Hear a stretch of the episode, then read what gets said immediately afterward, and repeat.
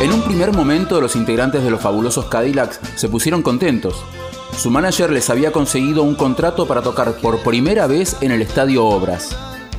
Pero la desilusión y la bronca llegaron cuando se enteraron que el show era en el marco de un festival organizado por la Juventud Radical para la campaña del diputado Jesús Rodríguez. Los carteles que cubrían toda la ciudad anunciaban también la participación de La Torre, Los Enanitos Verdes y Los Abuelos de la Nada, entre otros. El día anterior al festival tuvo lugar una conferencia de prensa con los artistas, el diputado Jesús Rodríguez y el titular de la Juventud Radical, Andrés Delich. Si bien los fabulosos Cadillacs eran una banda en pleno ascenso, las caras de sus muchos integrantes no eran muy conocidas.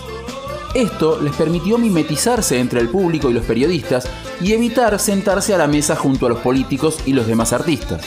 Alguien le avisó a Jesús Rodríguez que los Cadillacs se encontraban en el recinto y el diputado les pidió sumarse a la conferencia.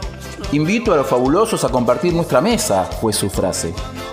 Vicentico, desde un costado, le respondió, no nos sentamos en esa mesa porque atrás hay carteles de la juventud radical y nosotros no somos radicales. Y porque no compartimos ninguna mesa con quienes votaron la ley de obediencia debida. Mientras, Sergio Rodman repartía fotocopias del comunicado escrito de puño y letra por el guitarrista Vaino que decía, los fabulosos Cadillacs no estamos felices hoy. Por primera vez desearíamos no tener que estar sobre un escenario. Nosotros no queremos tocar para ningún partido político ni que nuestro nombre sea usado con fines partidarios, ya que ninguno representa nuestros ideales de justicia, derechos humanos y libertad. Las razones por las cuales tocamos son la existencia de un contrato irrescindible firmado sin nuestro consentimiento y por consideración a toda la gente que nos viene a ver Esperamos que quede claro los fabulosos Cadillacs. Al otro día, los Cadillacs, para pasar desapercibidos, llegaron a obras en un microescolar, pero los jóvenes radicales los descubrieron y los recibieron arrojándoles todo tipo de objetos. Lo mismo sucedió durante todo el show de la banda, o mejor dicho, entre tema y tema.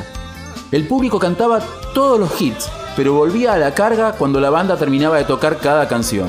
Al poco tiempo se editaba el segundo disco de los fabulosos Kylax, Yo te avisé, que incluía la canción Yo no me sentaría en tu mesa.